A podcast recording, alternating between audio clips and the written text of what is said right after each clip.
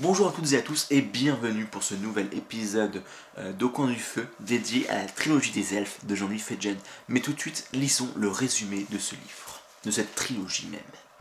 Il y a bien longtemps, avant même Merlin et le roi Arthur, le monde n'était qu'une sombre forêt peuplée d'elfes et de races étranges dont nous avons aujourd'hui perdu jusqu'au souvenir. Dans ces temps anciens, les elfes étaient un peuple puissant et redouté des hommes. Voici le récit de leurs dernières heures, depuis la rencontre du chevalier Uther et de Liliane, la reine des elfes. L'histoire d'une trahison et de la chute de tout un monde, d'un combat désespéré et d'un amour impossible. Alors, déjà, comparé aux autres œuvres que j'ai pu euh, évoquer jusqu'à présent dans le coin du feu, c'est, euh, je ne vais pas parler d'un seul livre, mais bien d'une trilogie, la trilogie des elfes, qui est composée de trois livres, qui, donc le premier livre étant Le crépuscule des elfes, la deuxième, La nuit des elfes, et le troisième, la troisième livre, L'heure des elfes. Ensuite, comme, euh, comme pour le premier tome, euh, que le premier épisode dédié à Nous les dieux de Bernard Werber, euh, Jean-Luc Fedgen est un auteur français, ce qui donne une petite particularité à cette œuvre que, et je raconterai ça à la fin de cet épisode. Déjà, c'est un livre de fantasy, mais un peu plus particulier par rapport aux autres, puisqu'on est sur du monde arthurien, sur la légende arthurienne, comme vous avez pu le constater en lisant, euh, quand j'ai lu le, résumé du livre. Et sur euh, le, début de la, légende arthurienne avec le père d'Arthur, donc Uther Pendragon, j'arrive pas à prononcer son nom de famille, et dès le début d'ailleurs du, livre, euh, l'auteur nous relate un monde, une histoire, une légende qui est bien à lui, puisqu'il s'est complètement approprié la légende arthurienne de bout en bout. Je m'explique. C'est vrai que tout le monde connaît la légende arthurienne, plus ou moins. quoi. Euh, on sait tous voilà, comment les choses se passent à peu près avec Arthur, Excalibur, euh, Camelot, le roi Camelot, la recherche du Graal, ou euh, la Dame du Lac, Merlin, Morgane, etc.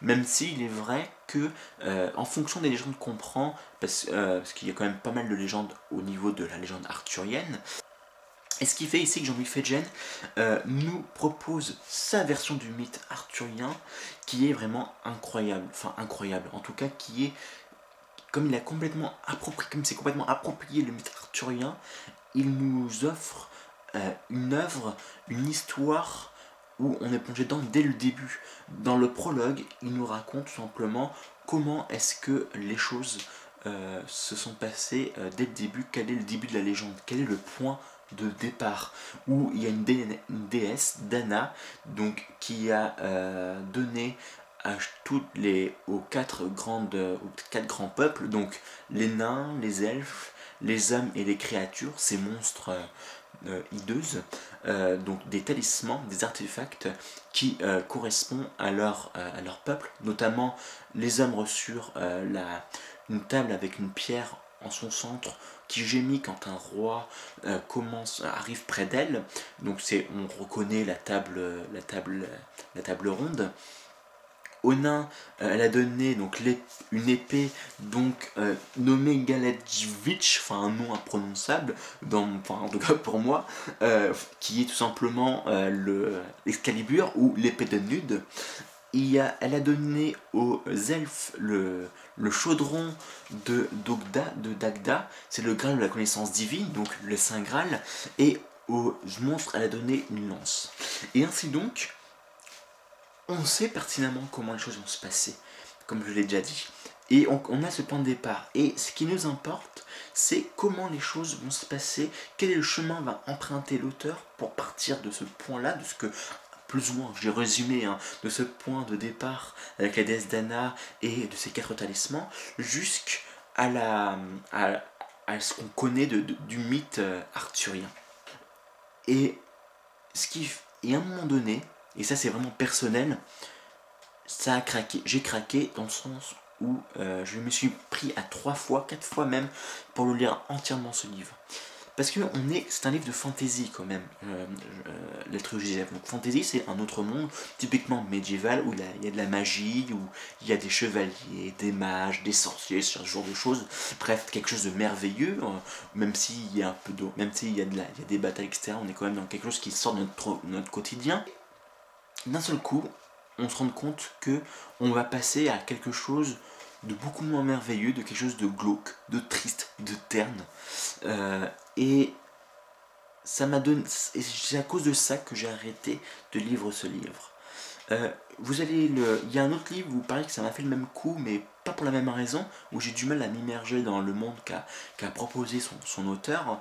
Euh, mais là, ici, c'est vraiment pour une raison beaucoup plus, beaucoup plus profonde que moi. Ce n'est pas la prose de l'auteur est très bonne, et comme je vous le dirai euh, quand je vous expliquerai à la fin de l'épisode euh, par rapport à la prose, euh, ben, elle dérange pas. L'histoire n'est pas du tout compliquée à suivre, le, ça radote pas trop. C'est juste cet élément qui fait que moi personnellement j'ai eu du mal, j'étais triste par rapport au monde, je m'étais complètement imaginé, dans ce monde, ce monde merveilleux où la magie existe, où il y a une différence, il y a différents peuples, et en plus des quatre, peuples de base, il y a les gnomes et d'autres et d'autres peuples qui, diffèrent tant sur le physique que sur leurs mœurs et coutumes. Il y a une rupture qui, qui a eu lieu, j'ai pas pu réussir à finir euh, cette œuvre du fait, cet aspect triste, terne qui allait se passer. Parce qu'en fin de compte, la légende arthurienne, c'est aussi le christianisme, c'est aussi la religion euh, judéo-chrétienne qui fait qu'on est sur quelque chose bah, de beaucoup plus, euh, euh, un peu moins marrante en fin de compte que, de la magie ou que quand il y a un guerrier qui arrive et qui tombe une montagne sur, sur ses ennemis et là on est sur quelque chose de beaucoup moins, beaucoup moins fun et de beaucoup plus vraisemblable j'ai envie de dire que le monde de la fantasy.